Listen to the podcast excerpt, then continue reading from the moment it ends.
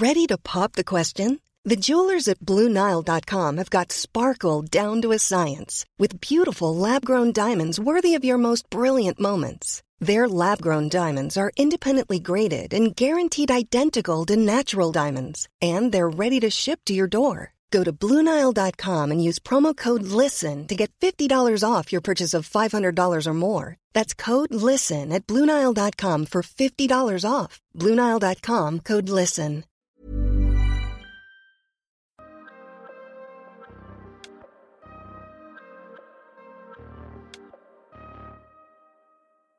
Bienvenue dans le PEX Podcast, le podcast du partage d'expériences en prévention des risques. Je suis Alexandre Zèbre, ingénieur sécurité et créateur du site web safetyvigilante.com. Sur ce site web, vous retrouvez tous les épisodes du podcast bien sûr, mais aussi des vidéos et des articles pour booster votre culture sécurité. Vous pouvez aussi me suivre sur LinkedIn, Instagram et Twitter. Ce podcast existe pour tous les acteurs de la prévention qui veulent progresser en sécurité au travail et apprendre de l'expérience passionnante de mes invités.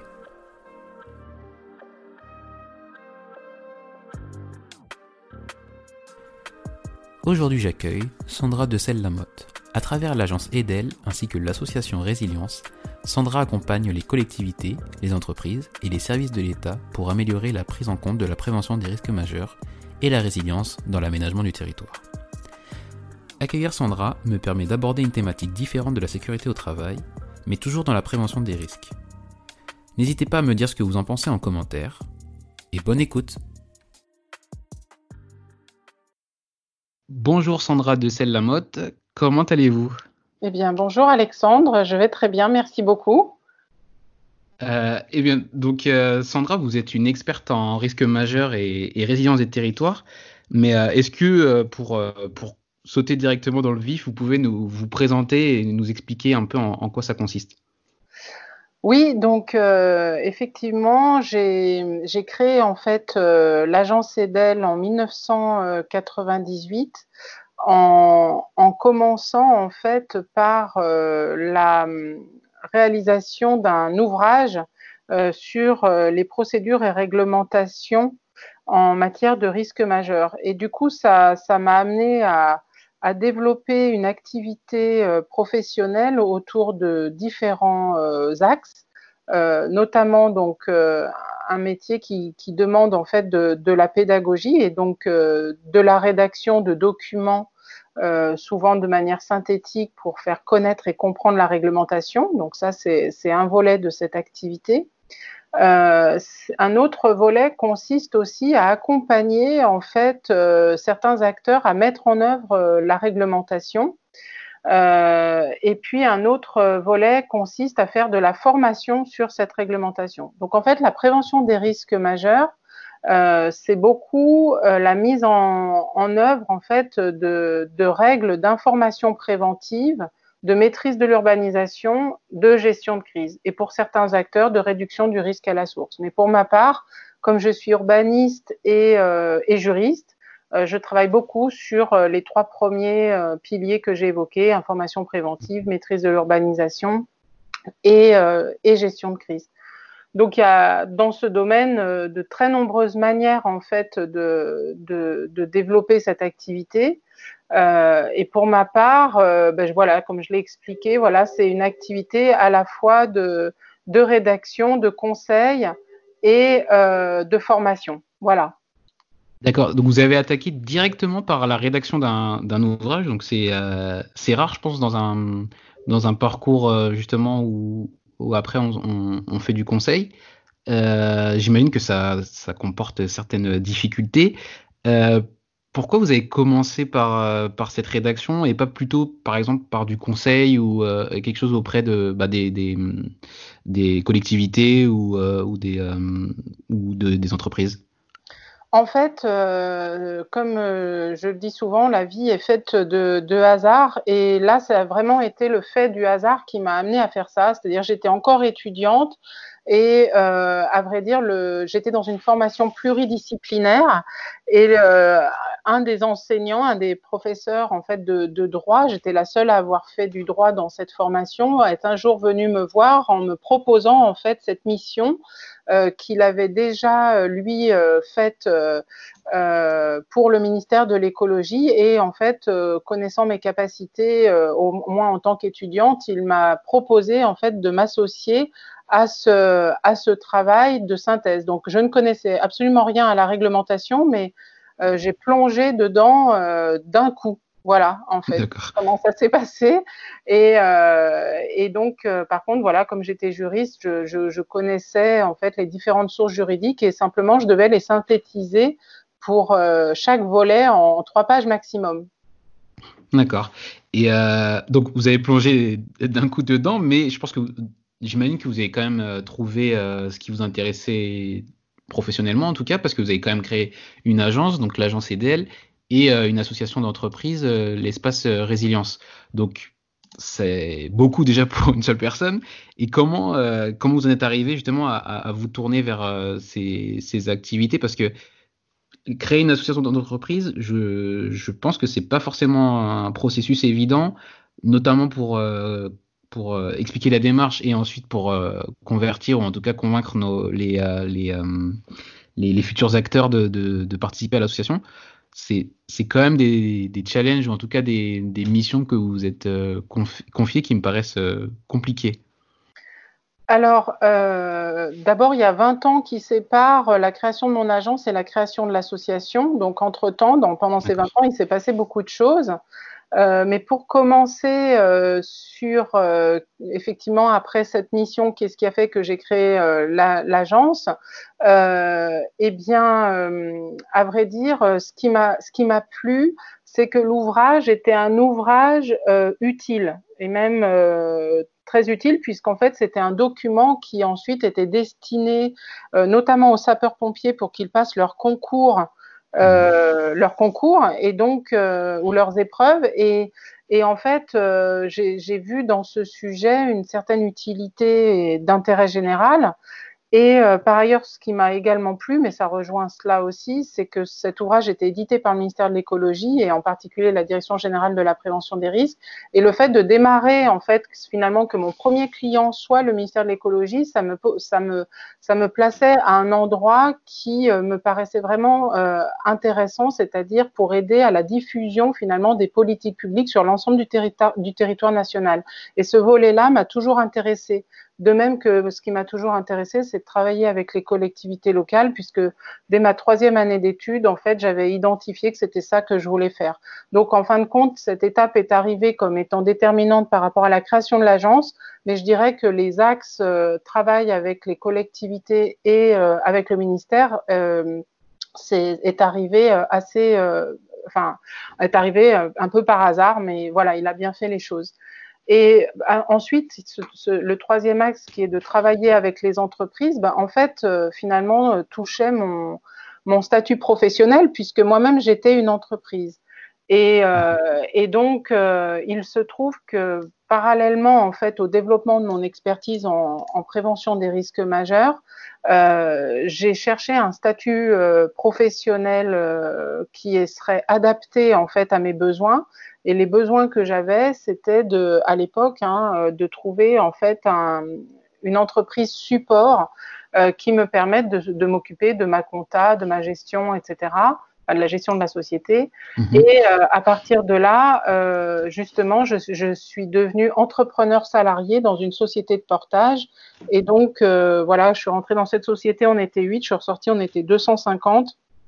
J'ai même créé un établissement de cette, de cette coopérative d'entrepreneurs dans laquelle j'ai été extrêmement active. Et euh, du coup, je menais de front euh, deux choses, à la fois mon agence et, euh, et la, la, gouvernance de cette, de cette coopérative d'entrepreneurs. Et le point commun entre les deux, c'est aussi la prévention des risques, parce que finalement, travailler sur la prévention des risques naturels et technologiques, c'est une chose, mais être entrepreneur salarié, c'est travailler sur la prévention des risques liés au développement de l'activité économique. Et donc ça, ça s'est développé pendant 20 ans.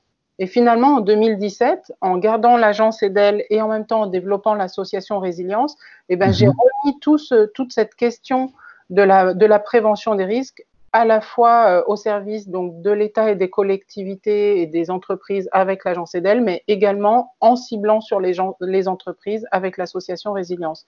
Donc tout ça est en fait au fil des ans, c'est pas forcément voulu, mais il se trouve qu'avec le recul, on voit qu'il y a une certaine cohérence. Oui, bah, tout à fait. Moi, je trouve que c'est, ça montre aussi la, comme finalement on revient sur euh, sur un, thème, donc le thème qui est celui du podcast de la prévention des risques, mais par euh, par un par des organismes ou en tout cas des, façons de faire qui sont différentes. Et il y a, y a, quelque chose que, que vous avez dit qui qui pour moi est assez, euh, c'est un domaine qui m'est assez étranger, c'est le travail avec les collectivités. Et euh, je pense qu'il peut faire peur à, justement à certaines personnes qui viennent des, des milieux euh, d'entreprise ou d'industrie, qui euh, qui connaissent pas trop le, travail qui peut être fait avec les avec les voilà avec les collectivités, avec les, pouvoirs publics. Comment comment ça fonctionne finalement Comment vous arrivez à de, comment de l'intérieur vous arrivez à faire tourner tout ça? On sait que nous on a, souvent des peurs au niveau des temps longs avec les collectivités. Comment ça s'articule pour vous au quotidien?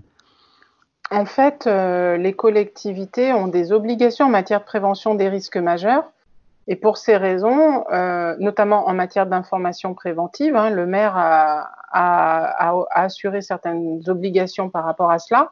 Il doit informer en fait les administrés sur les territoires. Et par ailleurs, les collectivités do doivent aussi contribuer à la maîtrise de l'urbanisation.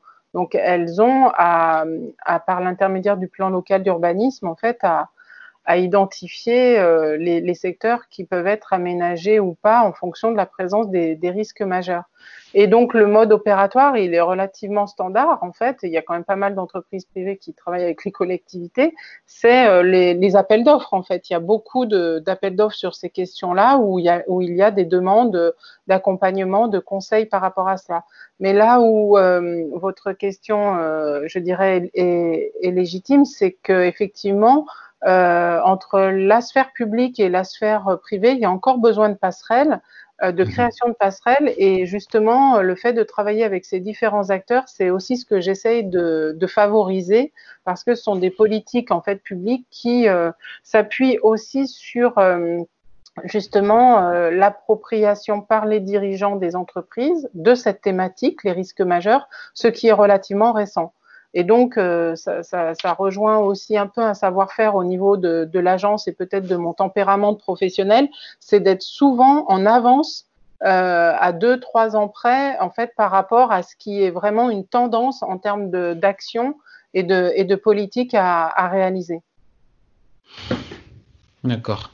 Donc, il y a, quand même voilà, une prévention, une anticipation de, des, des, des modifications, que ce soit des bah, de, de l'urbanisme tout simplement et donc de, de l'espace euh, oui, l'espace de la ville et j'imagine que ça se, ça se caractérise dans les régions que dans la région lyonnaise ou vous intervenez ailleurs? Non, partout en France, ouais. D'accord. Ouais, ouais, ouais. Et, euh, et, du coup, alors vous en avez parlé euh, rapidement, mais j'imagine que ça, fait partie justement ces, ces travaux euh, ou ces, euh, ces, discussions avec plusieurs instances, ça fait partie des choses que, vous appréciez plus dans, votre activité? Oui, c'est tout à fait juste. Euh, je dirais que parmi en fait les, capacités que j'ai pu développer et aussi découvrir hein, au fur et à mesure des, missions que j'ai menées, c'en est, une qui peut potentiellement se distinguer, c'est de, de, favoriser en fait la mise en relation des acteurs qui peuvent avoir des points de vue divergents.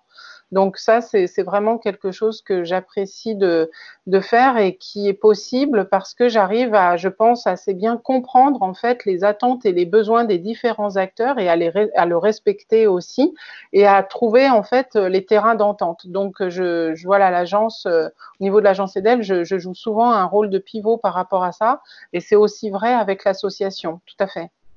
Alors justement, est-ce que vous avez une expérience d'un... Alors vous les avez qualifiés de, de, deux parties qui ont des opinions euh, divergentes qui, que vous pouvez nous partager, euh, où justement vous, ça partait euh, sur un mauvais pied, ou en tout cas des opinions très différentes, et vous avez réussi à trouver un consensus? Ben, voilà, typiquement euh, par rapport à la, mise en œuvre en fait de la réglementation sur les risques majeurs par les activités économiques, euh, cela peut générer euh, certaines contraintes, en particulier quand elles souhaitent se développer dans des zones à risque. Et donc là, en fait, il y a besoin de justement de, trouver, je dirais, un bon statu quo pour que la réglementation puisse à la fois se mettre en, œuvre sans forcément freiner le, le développement économique des entreprises. Donc euh, voilà, il faut arriver à faire comprendre aux entreprises euh, la réglementation et en même temps euh, favoriser une réglementation adaptée en faisant des retours d'expérience, notamment au niveau du ministère de l'écologie, qui qui peut intégrer des modifications dans sa réglementation pour éviter que ce soit trop contraignant pour certains acteurs, tout en gardant comme objectif la sécurité. Et, et de manière, voilà, plus, euh, plus pratique, on sait que en tant que préventeur, on a, enfin que ce soit pour la sécurité au travail ou du coup la, prévention des risques majeurs. Euh, voilà, je parle de prévention, mais malheureusement, on est souvent confronté à des réglementations qui, euh, comment dire, nous on n'intervient pas en, prévention de son application, on, intervient euh, alors qu'elle est déjà présente et que du coup il faut euh, et, que les installations sont présentes aussi. C'est pas que la réglementation qui, est en cause bien sûr, mais ces installations elles sont pas en, accord avec la réglementation ou avec les, demandes des, collectivités. Est-ce que vous vous intervenez du coup également a posteriori et de quelle manière? Euh, non, je n'interviens pas a posteriori. J'interviens beaucoup plus en amont. D'accord, ça veut dire que c'est plus. Euh, enfin, euh, les textes sont. Oui, c'est beaucoup plus sur la compréhension en fait de, la réglementation et sur déjà la nécessité de l'intégrer, ce que ne font pas forcément les entreprises parce qu'elles ne la connaissent pas. En fait, aujourd'hui, la majorité des entreprises connaissent les risques liés à leur propre activité, mais en ce qui concerne les risques majeurs, qui sont heureusement peu fréquents, mais quand même de plus en plus, surtout quand on voit les, risques d'inondation, eh bien en fait, euh, il y a déjà un énorme enjeu à faire connaître cette réglementation. Mhm. Donc j'interviens pour l'instant beaucoup plus en amont qu'en aval. D'accord. Bah alors je reprécise peut-être ma, question. En fait, ce que j'avais en tête, c'était plutôt quand il y a des, des accidents, euh, comme on a pu en connaître euh, récemment euh, en France. Est-ce que, est que euh, votre agence elle va être consultée pour euh, justement prendre en compte le, le retour d'expérience de, de, ces, de ces accidents et justement là vous pouvez dessiner des, des moyens de prévention pour voilà être plus en accord avec la réglementation et, et permettre tout pour autant l'exploitation des de ces de ces entreprises. Oui, sur ce plan-là, oui. Oui, oui, bien sûr. Euh, oui, oui, ça, ça, ça, effectivement, euh, suite à ZF, par exemple, sur le risque technologique, euh, voilà, il y a, y a, effectivement des entreprises même qui m'ont sollicité pour justement anticiper, définir des stratégies de, de, de, politique de prévention des risques majeurs dans leur entreprise. Donc ça, oui, tout à fait, ça, ça s'est produit, absolument. D'accord. Ouais, Donc ça, du coup, AZF, ça me parle euh, aussi pas mal parce que euh, j'ai suivi les enseignements de l'IXI qui a été fondé euh, à la suite d'AZF. Et mhm. effectivement, ça, comme toujours en, sécurité, c'est à, la suite des accidents majeurs que, que l'on apprend et qu'on et qu'on progresse dans notre culture de, sécurité et de prévention des, des risques. Mais même si on espère le faire avant, c'est toujours un peu compliqué. Euh, qu'est-ce que vous, ça, vous a permis d'apprendre euh, du coup la, création de cette, enfin les, la création de, l'agence et de l'association, mais aussi les, interventions et, euh, les, interactions pardon, avec les collectivités territoriales? Qu'est-ce que ça m'a appris Qu'est-ce que ça m'a appris? Sur quel plan en fait? Bah alors euh, déjà personnellement, euh, je pense que du coup ça dit que ça faisait près de euh, un peu plus de 20 ans que vous êtes sur la sur la sur la création de, sur voilà, la réalisation de missions, oui. Voilà, la réalisation de ces missions là. Et, et après, j'imagine vous avez appelé votre votre association Résilience. Je pense qu'il y a une partie aussi qui doit être pour les entreprises, dans le sens où euh, ça doit être une idée que vous devez euh, beaucoup véhiculer. Oui, c'est un fait. Euh, donc, si je résume la question, c'est qu'est-ce que m'a appris en fait les différentes expériences que j'ai pu développer, c'est ça? Oui. Euh, ce dont je me suis rendu compte, en fait, c'est un peu la capacité, enfin sur le plan professionnel, donc à développer des aptitudes et en particulier la capacité de comprendre le besoin des, acteurs, les enjeux aussi aux différents niveaux, à la fois politiques, stratégiques, techniques. Euh, et puis aussi, je me suis rendu compte que j'étais quand même souvent inspirée dans, et en capacité d'apporter des solutions auxquelles euh, les personnes ne pensaient pas. Donc il y a une dimension assez créative en fait dans l'agence et, euh, une force de proposition, mais il y a aussi une force de conviction pédagogique. C'est-à-dire je pense que pour une raison que j'ignore, mais je, travaille dans un domaine qui, me convient bien et, où je trouve du sens à transmettre ces messages de prévention. Euh, pour, euh, pour sauvegarder euh, les vies en fait hein, aussi et aussi pour davantage se, se relier parce qu'en fait travailler sur la prévention des risques majeurs ça amène en fait les personnes à travailler ensemble et c'est là où justement se retrouve encore une fois cette capacité à faire le lien entre les différents entre des acteurs qui ont des intérêts qui peuvent être potentiellement divergents. Et donc c'est vrai qu'au travers des différentes missions que j'ai menées, je me suis rendu compte que cette capacité de médiation elle était assez forte euh, en fait euh, chez moi et, c'était un des voilà une des, des acquis en fait euh, issus des différentes expériences que, que j'ai menées et où j'ai pu constater que ça apportait vraiment quelque chose aux acteurs. Voilà, donc ça c'est. Et, et, du coup ça, donc vous avez parlé de, de, pédagogie, ça me paraît, moi ça me paraît évident, mais finalement, est-ce qu'il n'y aurait pas une autre manière de faire euh, pour, euh, voilà, pour appliquer la, réglementation auprès des entreprises? Est-ce qu'un discours plus euh, peut-être plus contraignant permettrait d'avoir de, de est-ce qu'il ne permettrait pas d'avoir des meilleurs résultats? En fait, les contraintes, elles existent déjà, mais elles sont pas forcément connues. Donc, je dirais je dirais que l'enjeu, encore une fois, pour ce qui concerne les risques majeurs, hein, parce qu'il y a d'autres domaines de la sécurité pour lesquels c'est différent, mais sur ce domaine-là, vis-à-vis des entreprises, c'est certain qu'il y a encore du, du, chemin à faire pour que déjà elles connaissent la réglementation, ce qui est largement pas le cas. Mmh de par les expériences que j'ai pu euh, euh, que j'ai pu mener euh, vraiment dans de différents endroits en France. Donc euh, j'ai pas mal d'échantillons de d'échantillons, je dirais. Voilà, elles entendent parler, bien sûr, comme dans les médias, de ces événements, mais la réglementation en tant que telle, sur quoi s'appuyer pour faire quoi, ça, elles ne le connaissent pas forcément, quoi. Mm. Hmm. Et euh, ça, c'est quelque chose que moi aussi je constate euh, bah, sur la, partie code du travail et, euh, et le décalage qu'il peut y avoir entre les, entreprises de, taille importante et les petites entreprises. Est-ce que, enfin, il y a, une méconnaissance, mais hmm, c'est quand même un, devoir en tant qu'employeur. Est-ce que c'est dû uniquement au fait qu'il n'y a pas assez de, contrôle et d'inspection ou, ou une sorte de peut-être d'attention qui est portée que sur l'exploitation et le fait de faire tourner son son entreprise, c'est quelque chose où même moi je m'interroge beaucoup. C'est lié au fait que, les, que le risque euh, par rapport à d'autres est faible, est plus faible. Voilà, par rapport au risque d'accident de la circulation, par rapport au risque d'accident au travail, la survenue des événements est plus rare. Même si elle augmente, elle est quand même plus rare. Mmh. Elle est moins fréquente. Donc, euh, donc pour cette raison, ce n'est pas nécessairement une priorité. Il y a à la fois cette, cet aspect-là et le fait que l'employeur ne sait pas forcément comment aborder ce sujet qu'il ne connaît pas nécessairement. Ouais, je comprends. Mais ouais. c'est euh, ça, ça, moi du coup ça m'interroge encore une fois. Je suis désolé, mais sur euh, par exemple la, la pandémie qu'on qu vit encore finalement oui. euh, actuelle.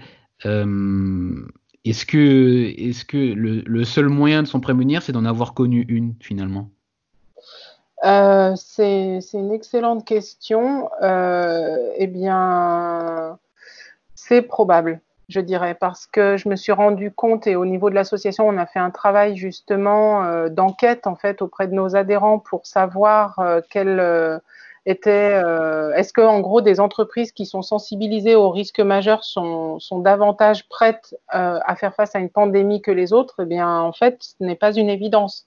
C'est-à-dire mmh. que chaque, euh, chaque catastrophe, hein, puisque finalement une pandémie c'est une catastrophe majeure, euh, aussi, euh, je dirais, a un peu ses, ses consignes spécifiques Donc là, ce dont on s'aperçoit, c'est que de plus en plus, on identifie les consignes adaptées. Ce qu'on identifie surtout, c'est que, par rapport à votre question, c'est que dans l'avenir, il faudrait considérer les choses de manière euh, moins ce qu'on appelle aléa centré, c'est-à-dire de davantage travailler sur nos capacités justement de résilience, c'est-à-dire de capacité à faire face à, à tout type d'événements. Et du coup, ça suppose un certain type de préparation qui peut être différent euh, de, de préparation qui sont assez sectorielles, où on va se préparer pour les inondations, se préparer pour la canicule, se préparer, etc. etc. En mhm. fait, il faut arriver à développer, c'est une vigilance euh, civiques et professionnels euh, qui nous permettent d'avoir des réflexes en fait de, de, de, mise en place de consignes, d'adaptation des consignes, hein, parce qu'encore une fois, on peut avoir des consignes à adapter en fonction des risques. Mais là, on en est encore à un stade en France, mais dans de nombreux endroits dans le monde, où, où, euh, euh où déjà ce, cette acceptation en fin de compte de, de, du danger et des risques potentiels n'est pas acquise parce qu'elle pourrait être contre contre-productive finalement et contre la vie. Donc on veut pas le voir. Vous voyez ce que je veux dire? Alors qu'en fait, ça fait déjà depuis 20 ans qu'on a des catastrophes en série euh, euh, dans tous les endroits du globe. Donc on pourrait intégrer ça dans notre mode de vie. En fait, la résilience va devenir euh, quelque part un standard aujourd'hui, mais on, on le on, on, le voit encore pas de manière euh, classique, mais c'est pour autant ce vers quoi on tend. D'accord, mais c'est très intéressant, du coup ça permet de transitionner peut-être un peu plus sur la partie euh, de l'association. Euh, du, coup, la, résilience, c'est ce que vous portez donc euh, dans, cette association, mais souvent on, oppose un peu la résilience à la, gestion des risques. Est-ce que vous, avez aussi cette vision un peu, un peu manichéenne de, ces deux, deux façons de prévenir?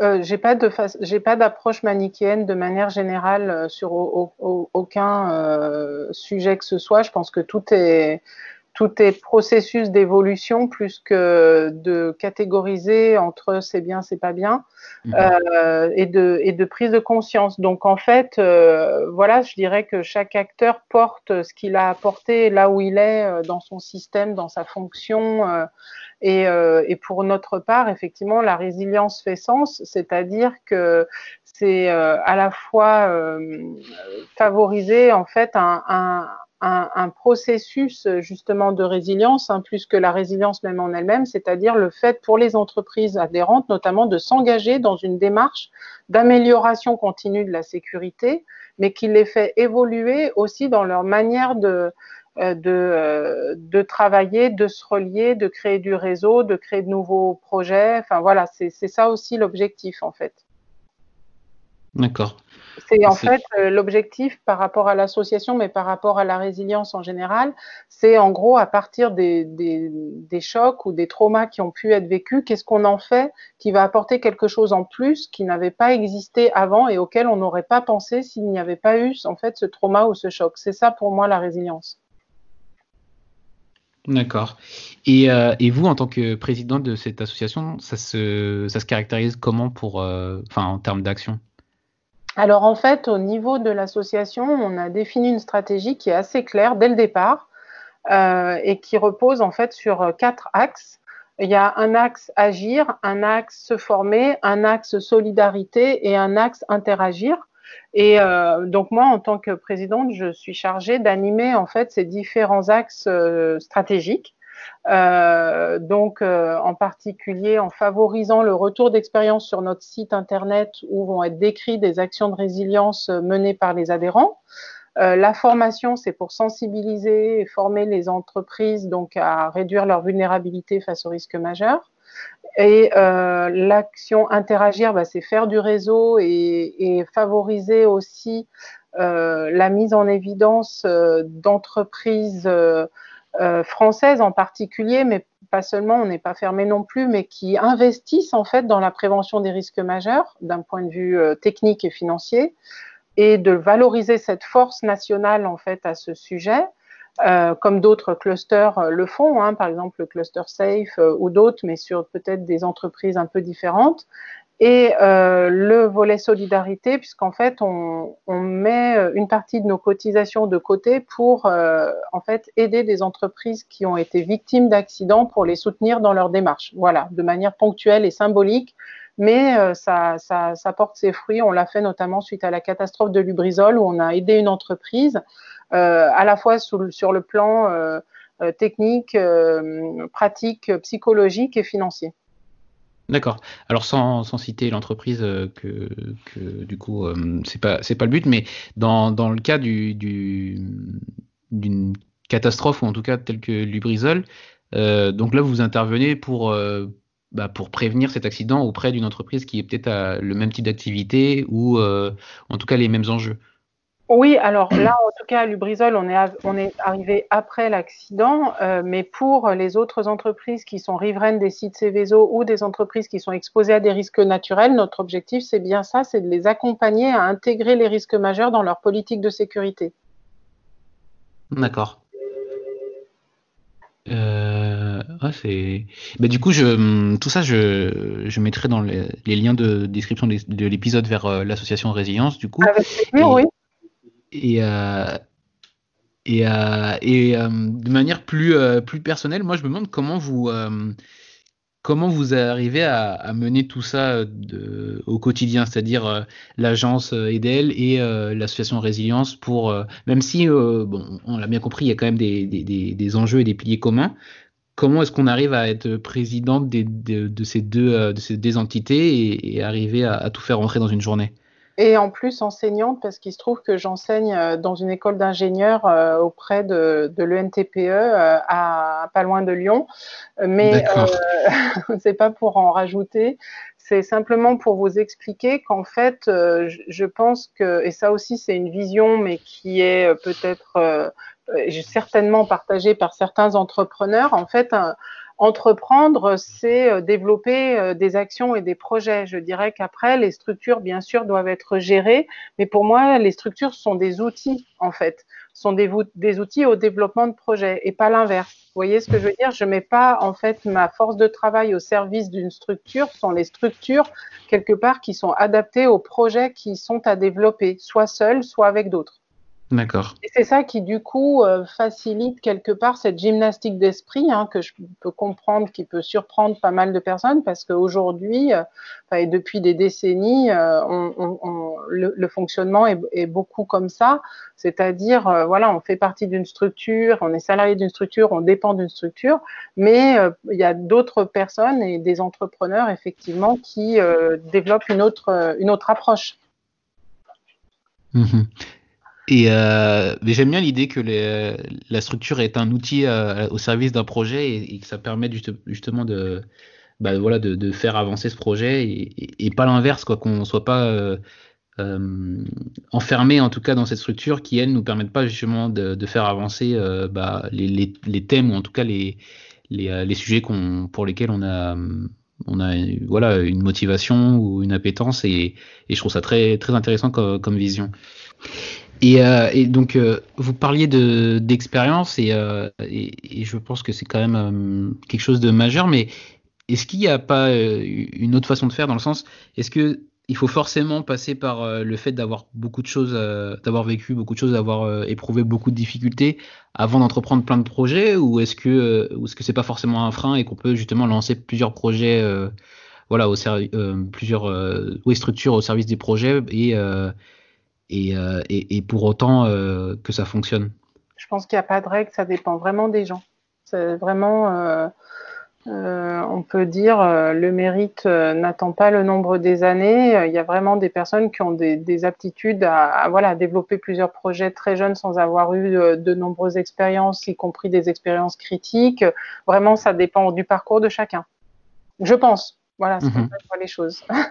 non, mais je suis d'accord parce que il y a des, je suis pas, enfin, je, vois aussi des, fois des, jeunes qui font des choses que je pourrais pas faire aujourd'hui, que j'aurais pas fait non plus avant, et qui pour autant mènent, mènent tout de front. Donc, euh, je suis d'accord que ça, dépend des gens, mais euh, même si je pense que dans notre société, en tout cas en France, on a quand même euh, une grosse part, une grosse prime à l'expérience qui légitime beaucoup les parcours et du coup le poids dans les dans la prise en compte des décisions et, et ça peut être un frein, enfin ça peut être considéré comme un frein mais je pense qu'il faut pas justement se les mettre soi-même en tout cas il faut avancer et mener autant de projets que, possible si si on en a la motivation quoi.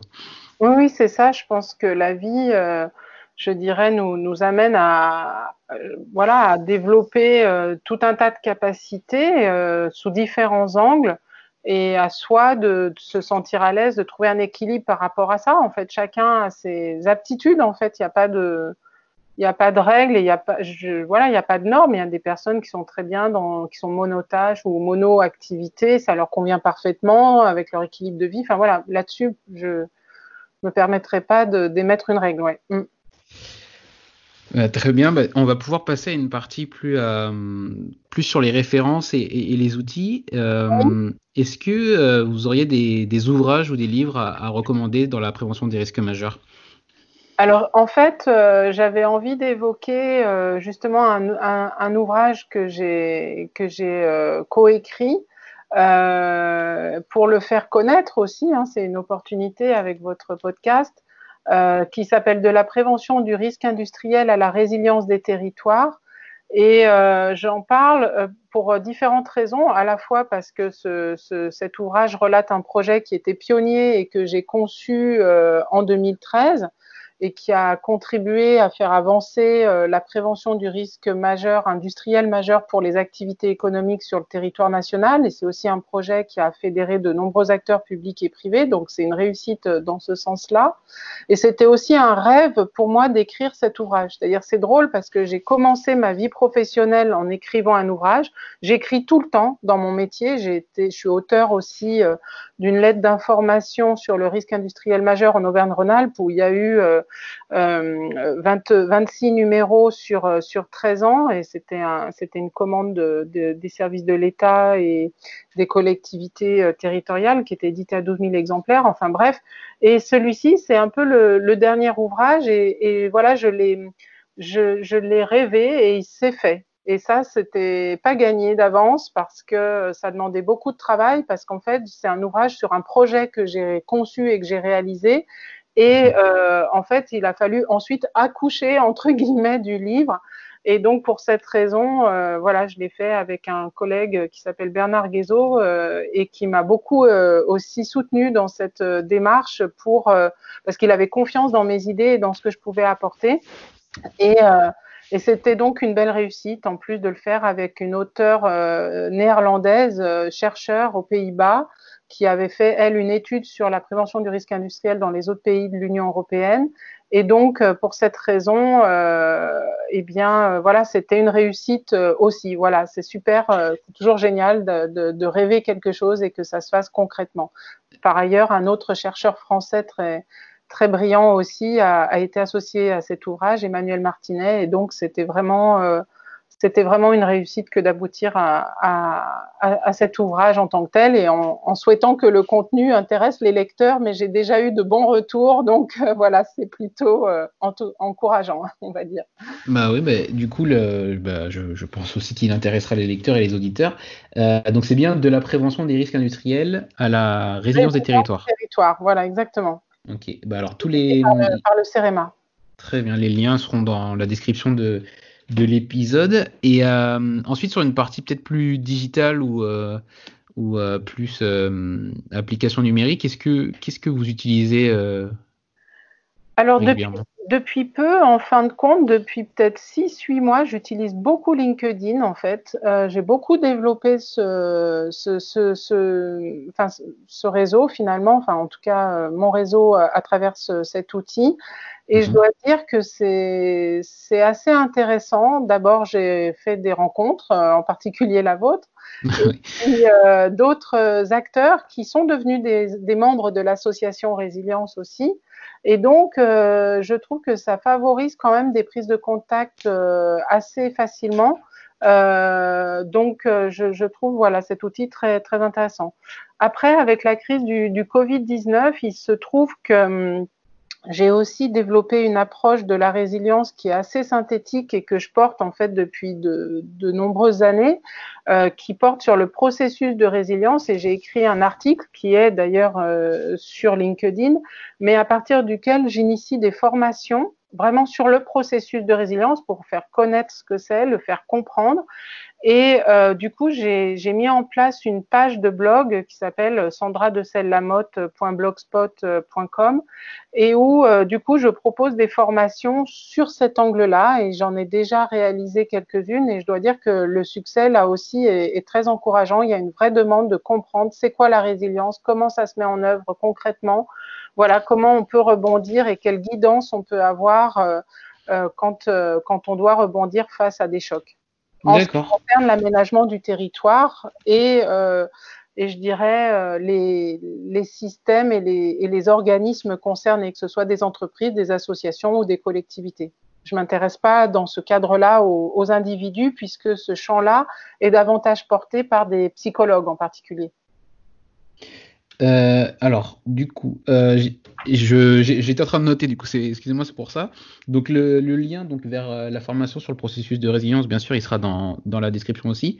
Et euh, je voulais juste rebondir sur LinkedIn. Effectivement, bah, c'est comme ça que moi je vous ai contacté et, euh, et j'en suis encore plus heureux parce que ça, ça montre que ce réseau, il est, il est un petit peu sous-évalué, j'ai l'impression. Et en ce moment, euh, je pense que les gens se rendent compte que finalement, ils ont un, un direct, un contact direct avec, euh, avec euh, les gens qui, qui, qui apprécient le, dont ils apprécient le travail. Et, euh, et, euh, et, enfin, moi, je les invite à l'utiliser au maximum parce que ce, ce réseau, enfin, c'est quand même une chance voilà, de pouvoir parler aux gens qui, qui nous intéressent de rentrer en contact. Euh, moi, ça me permet de, de, voilà, de contacter les gens que, qui m'intéressent et de faire des interviews, mais ça peut être pour euh, plein d'autres opportunités. Donc, euh, je, je, rejoins complètement le fait de, de, le mettre en avant. Oui, puis il y a une certaine bienveillance aussi. Bon, il peut y avoir des débats, euh, parfois un peu houleux, mais je dirais ouais. ça permet aussi de, de, découvrir comment les gens se positionnent, enfin les centres d'intérêt des uns et des autres. Donc quelque part, ça permet d'avoir une une certaine lecture en fait euh, du réseau professionnel et moi j'ai été euh, en fait euh, étonnée de voir le nombre de personnes qui travaillaient finalement dans, ce domaine d'activité de la prévention des risques majeurs sur les territoires. Nous sommes finalement assez nombreux. Même si je dois dire que voilà, ayant commencé à la fin des années 90, l'agence EDEL est certainement une des agences pionnières sur ces questions. Eh bien, alors merci pour toutes ces recommandations. On va, on va terminer sur une partie euh, plus en lien avec euh, le futur de la prévention.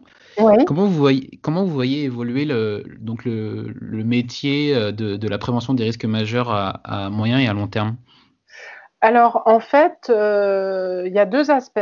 Euh, en termes d'approche, je pense qu'on va vers quelque chose de moins sectorisé, de plus globalisé. C'est ce que j'expliquais tout à l'heure, c'est-à-dire en fait euh, d'être dans une approche quand même beaucoup plus multirisque. Et je pense qu'il y a un intérêt même à aller vers ça, d'être dans des approches plus globales et de partager en fait de, ouais, de, quelque part davantage les responsabilités par rapport à la au fait d'assurer sa propre sécurité. C'est-à-dire que, vous voyez, avec la crise du Covid, on, renvoie beaucoup la responsabilité sur l'État ou sur, on, peut, on recherche souvent les responsabilités, mais quelque part, chacun a aussi à assurer sa propre sécurité. Et, euh, et ça, ça va devenir de plus en plus euh, lisible, on va dire. Et l'autre aspect des choses, c'est que euh, avec les nouvelles technologies et la, digitalisation de, tout un tas de services, en fait, euh, je pense que vont naître euh, davantage, et ce serait même heureux, d'outils en fait digital qui favorisent en fait la prise en compte de la réglementation ou euh, et qui soit plus euh, comment dirais-je, facilité en fait pour euh, faire gagner du temps aux, aux, aux chefs d'entreprise, par exemple. Et, euh, et donc, c'est ce que j'appelle un peu la, la, prévention des risques avec le pouce, hein, c'est-à-dire de plus en plus, finalement, on utilise nos smartphones pour faire des choses.